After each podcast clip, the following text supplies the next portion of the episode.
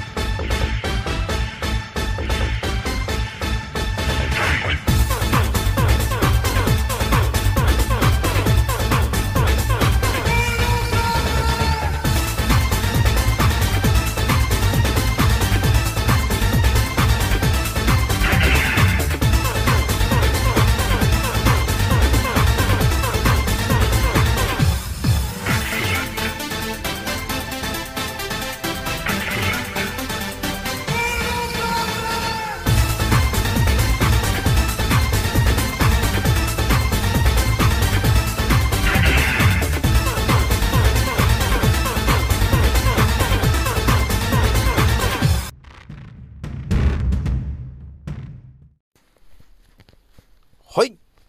328回目ですね。賢者の戦闘プログラム第224弾。始めさせていただきます。創造戦オメガ号宇宙一の免疫力マスター、青木丸でございます。今から話すことは私の個人的見解とおとぎ話なので決して信じないでくださいね。はい。ではですね、今回ね、えー皆さんにお伝えするのがですね、いつも通りね、インスタの告知でお伝えしたんですが、まずね、一発目にね、あの、私もね、おやおやと、えーいうことにななってしまったんですけども、まず一発目にね、あのー世界でね、最も貴重な本ランキングっていうのがあって、えそれの第1位は一体何なのかと、えーいうところで、えー、ビル・ゲイツさんがですね、えー購入しました、レスター思考という本がですね、なんと28億4千万するよと、えーいうお話しようかなと、えーいうことがあったんだよね。で、二つ目がですね、えー虹色のね、ちょっとルールについてね、えーお伝えしようかなと、えー思ったんだよね。で、三つ目が一応緑色のルールについて、今回ね、えー改めてお伝えしてみようかなと、えーいうところがあって、最後ね、え4発目に、えー気軽に DM くださいねのお話をしようと思います。えーじゃあ今回がね、え気づいた方と覚醒した方がですね、一番注意しなければならないことと、えその立ち回り方の今回ですね、122回目になります、えいうことですね。じゃあね、今回ね、またね、今ちょっとね、ビル、ビルのゲイの津の、あの人をね、ちょっとね、あのーちょうど調べてたんだよね。そしてね、見えてきたのが、あのーまた、また偉いことが見えてきちゃって、おいおいと、えいうところで、これとりあえず皆さんにお伝えしていこうと、えいうことで、えー一発目にお伝えするんですが、えーとですね、あのー世界のね、世界で一番、あの貴重な本ランキングっていうのがあるんだけど、えそれの情報にちょっと私がね、到達しちゃって、えそこをちょっと見てたらですね、え第1位が、うん、え？っていうことになったんですよ。なったんで、ちょっとこれ皆さんにお伝えするしかないなと思って、第1位がですね、なんとですね、えー、そのビル・ゲイツがですね、あのー購入してる、レスター思考と呼ばれてる本なんだけど、これをですね、えー、ビル・ゲイツはですね、28億4千万で購入してんですよね、と。えー、いうことが書いてあったんだよね。で、そのね、レスター思考って一体何なんですかって、えーいうのを調べたときに、これはですね、え私がちょっと前にちらっとお伝えしたですね、レオナルド・ダ・ヴィンチが、えー書き残したですね、直筆の72ページの、要するに直筆の原稿なんですね。それをですね、あの、ビル・ゲイツがですね、えー28億4000万円で、4千万円で買い取ったと、えーいうことが、えー書いてありまして、えーと、えーいうことになったんですよ。びっくりしますよね。28億4000万円も出して、そのね、えー、レオナルド・ダ・ヴィンチが直筆で書いた、えー、その原稿を買ったと、えー、いうことが書いてあったんですよ。不思議だなーってみんな思いますよね。で、その今ね、現在は、えー、約その、その価値がですね、今ではもう40億5000万円になっていると、えー、いうとんでもない金額のものになっているんだよね、と、えー、いうことになってんですよ。えー、なので、ちょっとね、とんでもない値段になってるんだなっていうことがあると思うんだけど、まあ多分ね、あのー、私が想像するに、まあそれだけお金を出す価値があるものなんだよね、ということですよね。要するに、あの、レオナルド・ダ・ヴィンチが書いてる、いや、その、えー、メモに書いてある内容についてはですね、えー、その28億とか40億とか、それぐらいのお金を出す価値があるものがそこには書いてあると。いうことなんだなと、えー、いうことがあるんで、まあ、この話もね、ちょっとね、あの、もうちょっとまとまってから皆さんにお伝えしようかなと思ったんだけど、ひとまずね、なんかちょっと、え、28億っていうことがあったんで、ちょっと皆さんにね、あの、ちょっと先にペラッと言っておこうかなと思ったんで、ちょっとお話ししちゃいました。なのでちょっとね、もうちょっとまた調べてた時に、ちょっと、その、レオナルドとビル・ゲイツの関係をお伝えしますけど、ひとまずね、その本がね、高すぎるんよ。という話を、えー、ちょっとしてみました。ちょっとね、ここで一つちょっと、皆さんにお伝えすべきことをお伝えしてなかったんだけど、私のですね、あの、アンカーラジオさんがですね、えー、ちょっとね、あの、今日ちらっと、アンカーラジオ見たときに、俺、昨日なんか8900再生って言ってたような気がしたんだけど、今日なんか見てみたらね、9000、あのー、100再生になってたんですよね、と。あれもうすでになんか、あの、9000回を突破してて、なんか100増えてるな、と、えー、いうことになってたんですよ。ついに9000回を突破してしまったな、と、えー、いうところがあったんだよね。今年だってまだ始まってね、あのー、今日がだって1月16なんで、ほんとこれもう下手したらもう今年中に1万再生いっちゃうんじゃねえか、えー、ということになりそうだなと、えー、いう感じが見えてきてるんですけど、いやーとてもありがたいなと、えー、思っているんだよね。やっぱりね、聞いてくれる人がいると、ね、私もね、えー、毎日、えー、なんやかんやでね、えー、一応なんかなんだかんだ30分ぐらいあの気持ちよくお話しさせてもらってますけども、やっぱりね、あのー、聞いてもらってるからにはね、私もね、えー、毎日こう、何話そうかなっていう感じで、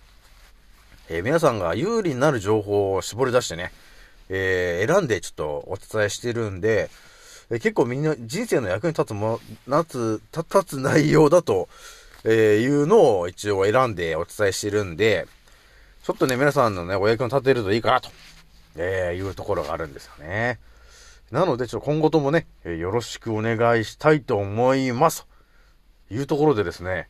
じゃあ2発目のお話になるんですけど、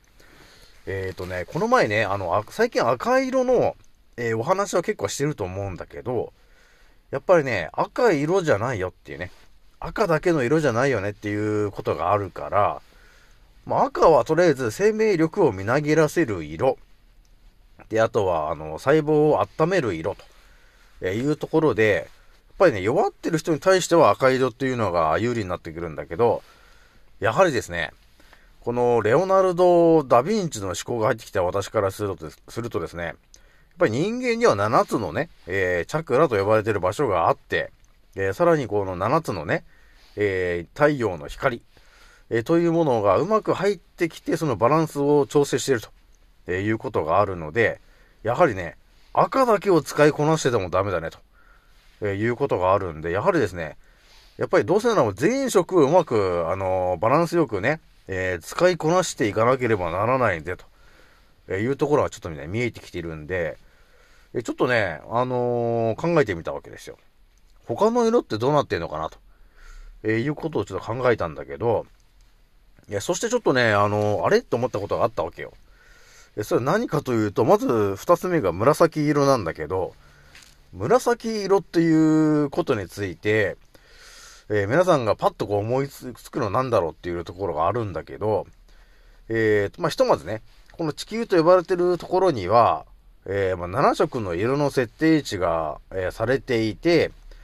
えー、そのうちの一つが紫色っていうのがあるんだけど、その紫色のルール、ルールっていうのは一体何なのって言った時にですね、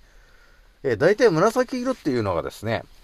あのー、心と体のですね、蘇生とか回復、そういうような、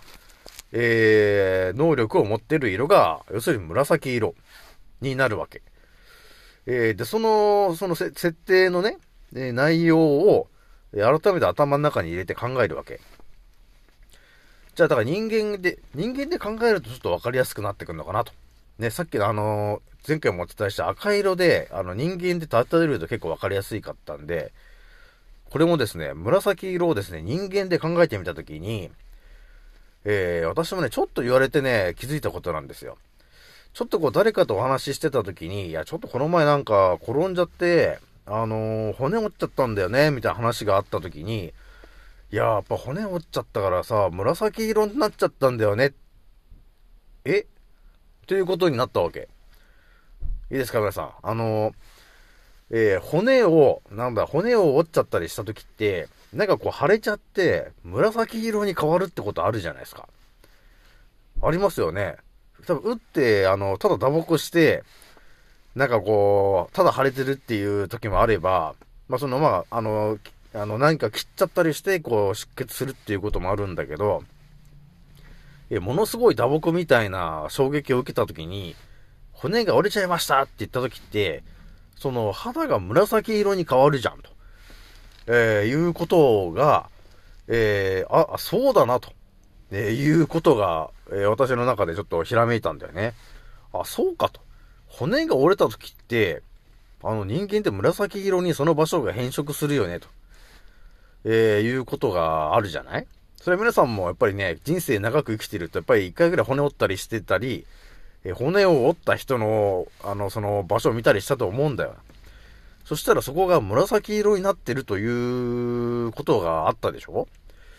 そこで考えてみてもらったときに、その、なんていうの？人間の細胞がですね、打撲とか、えー、傷つけられたりしたときは、やっぱりこの赤い色の、まあ、腫れたりね、えー、血が出たりするっていうことがあるんだけど、それはそれでね、その傷になってるところを赤血球とかが、えー、修復するわけ。なんだけど、やっぱ骨とかが折れてる時って、ちょっとその修復のそのレベルが違うというか、なんだろうな。その、なんていうのかな。助けてくれてる修復するための、やっぱり、あの、えー、細菌たちがやっぱりちょっと違うのかなっていうとこがあると思うんだよね。えー、だから多分ね、そこで色で使い分けてると思うんですよ。だから多分ね、骨を、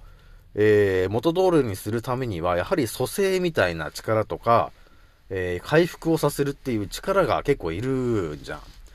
いるから、え、そこが紫色と、えーいう設定値になってるから、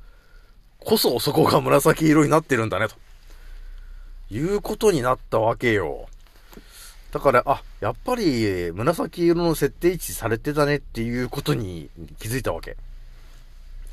だからそのね、あの、地球の設定値が別に7色じゃなかった場合は、別にそこがね、骨が折った時に、別に紫色に変色、変色ってか色が変わる必要がないんだけど、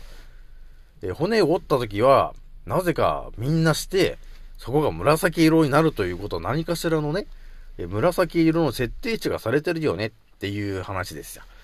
で、これを調べていった時に、あ、地球の設定値で、その7つの色で、あ、そういう設定がされてるんだね、と、えー、いうことが、えー、その人がね、え生き物が、えー、紫色に変色する、骨を折ったりして変色をする、えそしたらその場所が蘇生したり回復をする、そのために紫色になってるね、と。いうところでね、分かっちゃうんだよね、と。いうことがあったわけ。で、あとね、紫色についてはですね、あの、蘇生とか、えー、回復をするっていうやっぱり効果があるので、えー、まあ、なんていうのかな、こう、日常でね、え、何かしらこう、疲れてる方、ね、ああ、なんか無理すぎちゃって疲れてるなーとかね、ちょっと癒しが欲しいなと、えー、いう方はですね、多分本能的に、えー、紫色のものを身につけるようになると、えー、いうことが、えー、わかるわけ。え、なので、あなたの身の回りにですね、ちょっとなんか紫色のものをチラチラと身につけてる人がいたらですね、え、ちょっとなんか疲れてて、えー、体がその回復させたいとかね、その癒しとかね、そういうものを求めてる人なんだなと、えいうところが、その人を見た瞬間のその色で、えー、読み取れるよと、えいうことがあるんで、まあ大体、あの、紫色の何かを身につけてる人がいたら、なんか疲れてんの？っていうことをお話しすると、えー、案外、えー、いい感じになるかもしれません。と、えいうお話ですね。だからその人、ね、だからね、その人を見た瞬間にもう、あ、そういうことですかと。えー、何か疲れてるんだね、というのがもう見た瞬間にわかると。えー、いう、この宇宙一の免疫力マスターの、特に、えー、その人と会話をしなくても、もうすでにその人の体の中で、え、抱えていることがもうわかる。というちょっとマジシャン的な、えちょっとお話を皆さんにしておいておりますと、えいうことになってるね。で、三つ目がね、あの、緑色。これ緑色って言っても、えー、まあピンとこないとは思うんですが、えー、まず緑色っていうのがですね、えー、まずね、心と体の、要するにリラックスなんだよね。緑色っていうのが。要するにこの大自然の色じゃないですか。緑色っていうのが。え、なので、こうリラックスしたり、こうマイナスイオンがうまくね、えー、回ったりっていう、そういうようなね、えー、効果を体に及ぼすものなんですよ。えなので、こう、たまにこう山に行って大自然の中でね、この緑に囲まれたところに行ったりすると、えー、ものすごくこう体がこう軽くなったりね、えー、気持ちがすっきりこうリラックスしてるっていう感じになると思うんですよ。これが緑色の力になるわけなんだよね。で、それはやっぱり、だから大元を辿ると、この地球と呼ばれてる範囲を作った人がそういう風に設定してるから、え緑はそういうリラックスの色なんですよ、と。えいうことを我々に対しても設定をしてるものなんで、緑色を持ってきてやれば、ただね、あリラックスしてるなぁと。ああ、マイナスイオンがすごいなっていうことになると。いうことになるんですよ、皆さん。いや、改めてね、このレオナルド・ダ・ヴィンチの思考になってからですね、なぜか地球は生きているという話になり、えー、地球のそのね、生きている地球のこの設定値と呼ばれてるもの、色の設定値が分かってきたから、じゃそれに合わせて、今ね、生きている我々が、ちょっとじゃあその設定に合うように、ちょっといじってやれば、その通りになってしまうと、えいうのが、分かってきちゃったね、皆さんね。なのでね、この緑色ね、だからやっぱりね、疲れてる人はね、あのー、紫色もそうなんだけど、やっぱりね、たまにこう体をね、リラックスしたいなと、ね、えー、いうことがあると思うんですよね。だそういう時はやっぱり、たまにはこう大自然の中の緑に触れると、えー、いうことが結構大事になるね、と、えー、いうことなんだよね。でね、私が直感で感じてるのはね、この緑色っていうのは、どちらかというとこの、内側のところというよりも、えー、肌の方がちょっと影響でかいかなと。えいうところがあるね。だから肌イコール、要するに肌についてる常在菌の話ですけど、だそっちの方に結構影響がでかいかなと、えいうところがあるんですね。えー、なので、この大自然の中に行って、緑に、たくさんの緑に触れると、こうたくさんのこうマイナスイオンが、こう体中にこう降り注いでくると。いうことになるわけ。そうすると体にこう溜まってるね、こうプラスイオンが、あの、溜まってるとこう静電気の元なんだけど、そこにこう大量のこうマイナスイオンが入ってくると、こう中和されてですね、こう静電気がたまらないようになってくるんですね。そうすると、あのー、なんていうのかな、電気の流れがすごくスムーズに流れるようになるし、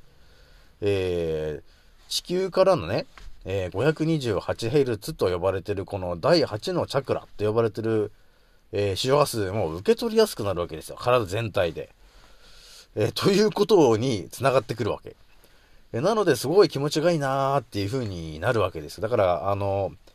体のこう外側の皮膚も気持ちいいなーっていう感じで、とてもリラックスすることができるのが緑色。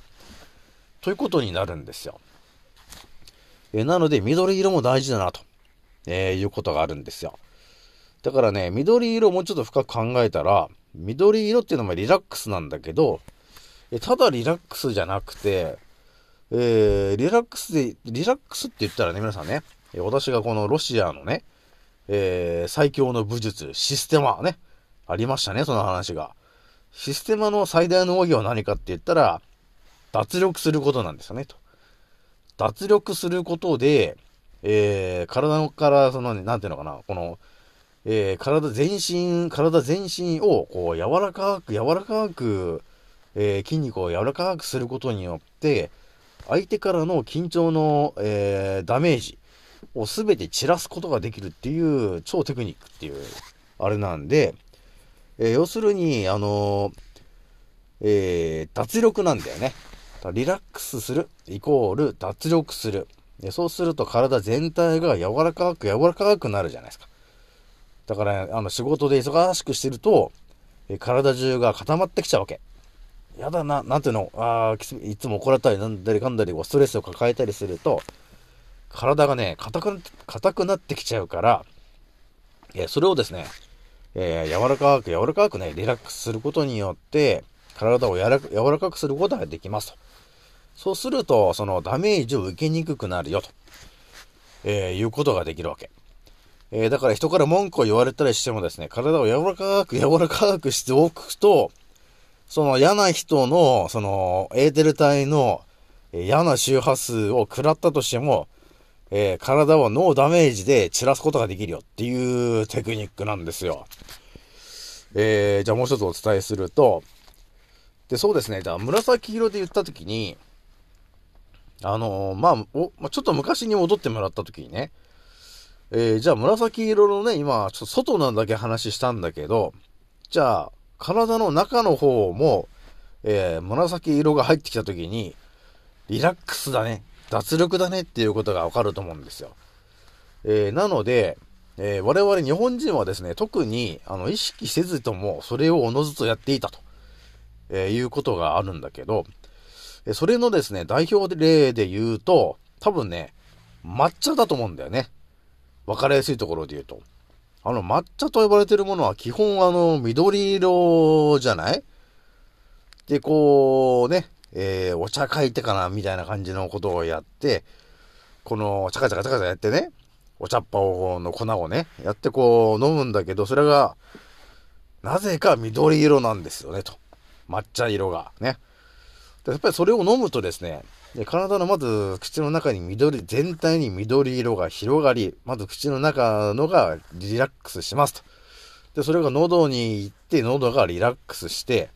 で、それが胃の方に入ってきて胃がリラックスするよと。という形で、えー、内、体の内側がリラックスする。だからお茶を飲んだ後ってこうなんかこう、ため息、ため息じゃないけど、ほっとするじゃないですか。はぁ、みたいな。あれが多分ね、リラックスしてるっていうことになってると思うんだよね。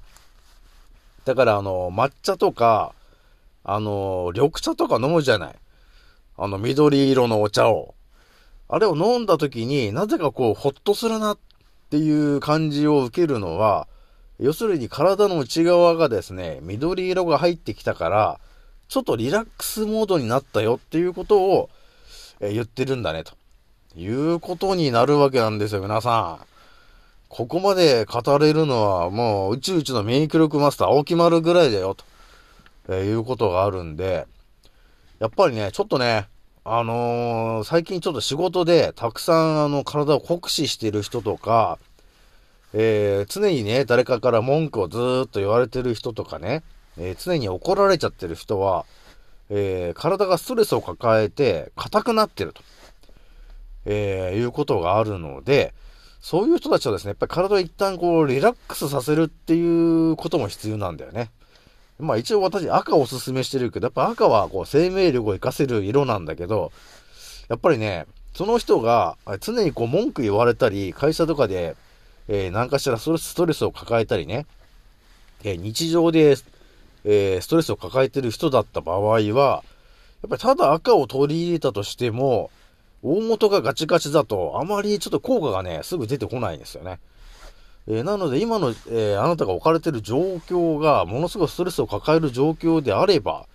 えー、緑色をうまく利用してもらって、だから緑色のこの絵を飾ったりとかしてもらって、それを見るだけで、えー、まず体がリラックスしていくし、あと飲み物を緑茶とか抹茶とかそういう緑色のものにしてもらえると、体の内側がリラックスできて、はぁ、よしっていう感じで、体がリラックスする時間が取れると。えー、なので、そういう形でね、体をまずリラックスして脱力する、えー、常に脱力してる状態、柔らかい状態にしておくっていうのが一番結構大事になってくるからね。で、そっから、えー、赤い色を取り入れたりしていくと、えー、一気に爆発的にエネルギーが増していくことになるぜ、ということになってくるからね、皆さんね。なので、またちょっとね、青木丸ワードになっちゃったんですけど、とりあえずこういう形でね、あのー、色をね、いろいろ使い分けて、えー、体の外側、内側で、あの、取り入れてもらえると、だいぶ、あのー、人生でこう、生き方も変わるよね、っていうことがあるわけ。だからやっぱりね、我々あの詳しく教えてられ、教えてくれない、くれてないんで、皆さんね。まあ、学校でもそういう話も誰も教えてくれないから、なんとなくやっぱり緑茶だ、番茶だって飲むじゃん。飲むんだけど、その緑茶を飲むことによってこういう効果があるんですよということをやっぱり教えられてきてないので、えー、それはやっぱり人生にうまく役立てられてないんだけど、えー、まあとりあえず私のチャンネルを聞いてしまったらですね、あ、そうなの？っていうことになってしまうんだよね。なので皆さんね、えー、ぜひとも人生で役立ててもらうようにしてもらえるといいかなと、えー、いうことがあったんですよ。えー、なので、えー、皆さんが今置かれてる状況を一旦立ち止まって考えてみてもらって、えー、まあ、ストレスをたくさん受けてるような環境だった場合は、まあ、そこから抜け出すっていうことが手っ取り早いけど、まあ、多分そうはいかないと思うから、じゃあその状況を、えー、改善するために我々の人間のですね、えー、本来持ってる、えー、身体的なそのテクノロジーね、えからくりがあるんだよねと。人間のからくりをうまく利用して、どう、どうやってそれをうまく解決するかと、えいうところで、いっぱいストレスを抱えてるんだったら、まずは、え緑色を見たり、え体で、え受けたり、それを飲んだりすることによって体を柔らかくリラックスして、えまずは体の硬さというダメージを、え負わないようにすると、えいうことをしてもらって、そっから、あれですね、え赤のエネルギーを取り入れてもらって、えエネルギーを増していってもらうと、えいうことをしてもらえると、え要するに、え免疫力が一気に上がっていくぜっていうことなんですよ、と。いうことなんで、ほんとね、赤のね、7色の色をうまく操れるやつっていうのは多分相当なやつだなと、えいうところがあるんですよね、と。だからね、本来こう色を色の使い方だけ多分分かってるようじゃダメだと思うんですね。多分ね、地球でそういう設定がされてるんだよ、と、え、いうとこぐらいから教えられると、えー、分かってくるよね、と。私もなんかね、じわじわなんかそれが分かってきちゃってるからね。色ってやべえなと思ってきてるからね、本当に。これがね、毎日のね、なんていうの？これね、全部、なんていうの？ジャイアント馬場っていたじゃない？あの、プロレスラーの。あの人が、なんで赤いパンツを履いていたのかと。あとはその、筋肉マンとかなんで赤いパンツを履いてるのかと。えー、いうのが、もうなんか自動的に分かってくるかなと。ね、いうところがあるよね、と。やっぱり赤の方がね、強いんだもん。相当、まあ、の、全く違うね。赤、赤の人の方がね、相当強いんだもん。エネルギーが増してるから、赤を身につけてる人はね、相当強いっていうのがもうわかるね。えー、という感じになってますんで、ちょっとまた今回もね、大木丸ワールドが炸裂しちゃいましたけど、ひとまずね、とりあえず色の話はちょっとあれかな。まあ、また分かり次第お伝えしていきますけど、まあこれも日々ね、えー、お勉強ですけども、えー、色をね、使いこなせると人生また変わるな、こりゃっていうことがあったんで、ちょっとお伝えしておきましたね。じゃ最後ね、えー、気軽に DM くださいねのお話なんですけども、ひとまずあれですかね、なんか今、トンガだなんだっつって、あの、地震がね、昨日のなんか夜10時とかぐらいから、あの、津波津波ってなってますけど、ひとまず私もね、あの、インスタの方で、えー、津波だから気をつけてっていうね、太平洋側の人気をつけてっていうお話ちょっとしたんですけど、いや、相当なんかやばそうだなっていう感じがあるよね、と。で、まあ、ちょっと考えたときに、ああ、あれかと。また支配層どまがなんかやらやらかそうとしてんなと。いやむ、むしろやらかしたんかなと。ね。えー、いうことがあるんだけど、まあ、ひとまずね、えー、その、津波とかね、えー、地震とか、今年はね、本当あの、ワクチンの3発目も、あの、打たせられる可能性があるから、えー、そうすると、えー、今で言うと、だってそう、多分3月とか4月ぐらいから打ち始めさせられとしたとして、えー、で、それのね、副作用とかが一番、えー、一気に影響が出るのが半年後ぐらいだっていうんで、そう考えたときに、えー、夏ぐらいかうん、今年の今年の8月とか9月とかそれぐらいに、えー、その巨大地震とか、えー、巨大な火山の噴火とかね、えー、そういう、えー自然現象的な巨大なやつを、えーうまく、この、かぶしてきて、このワクチンでバタバタ倒れていく人の、え原因がですね、えワクチンであるということを、隠蔽するかのように大量な人が死ぬ可能性があるなと、えー、いう、ちょっとシナリオがちょっと見え始めてきているので、えー、皆さんね、えー、とりあえず注意してもらいたいなと、えいうところがあるんで、え巨大地震とか巨大な津波ね、えなので、えひとまずね、そういう津波とかが来た時に、えすぐに逃げられるようにね、えー、もう今のうちでこう家族でね、あの、ミーティングとかしてもらっといて、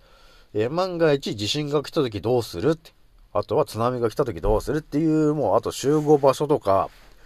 えー、そういうものをあらあらかじめね、これね、イメージトレーニングしとくだけで、あの、全然生き残り方が変わってくるんで、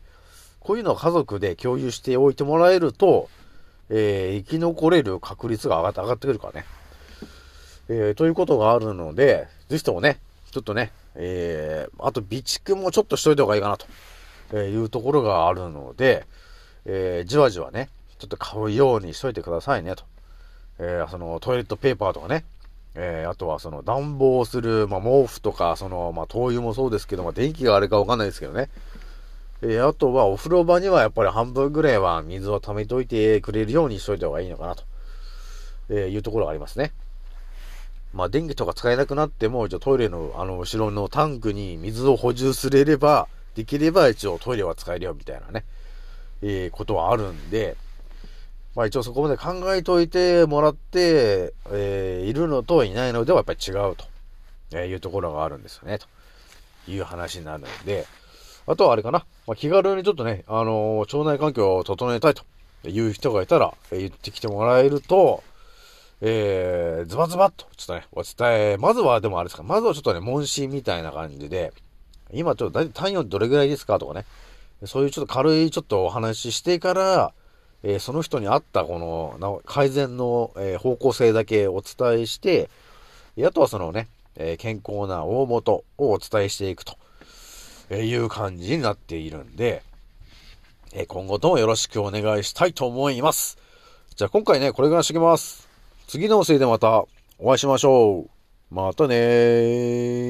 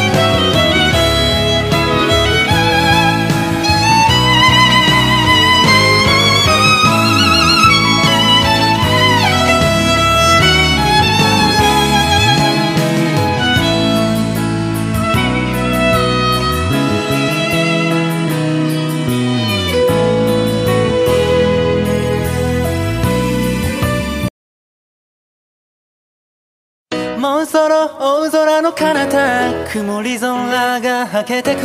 時計は午後5時回ってる。それでも遅くはないんだ。目を閉じて考えるふりはもうやめに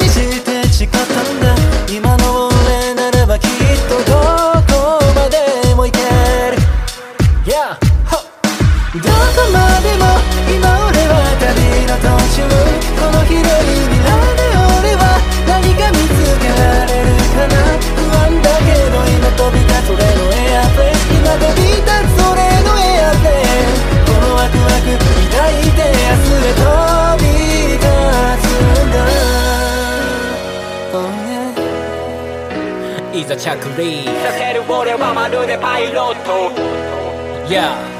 どこにでもある小さなしがらみに振り回されている。未だに右左左右気にしないように生きる。だってライフは一回きりなのにまた誰かが噂話噂話そんなくだらない時間使ってなら俺らは速攻動紹介で境界線越えて言う。あげるほどさながらジャンボジェット目的地は世界の観光名所ミスト匠ル一のフォーメーションで全国の少年少女にも証明書常にねメンターをモデリング夢見せるためライムのせるビーならこそビルの谷間の上昇気流に乗っかってどんどん引く。一人一人に委ねられたストーリー。誰とも比べられない苦労しいつか還元するホーミーだから今は小さな場所と飛びしゆのみ。どこまでも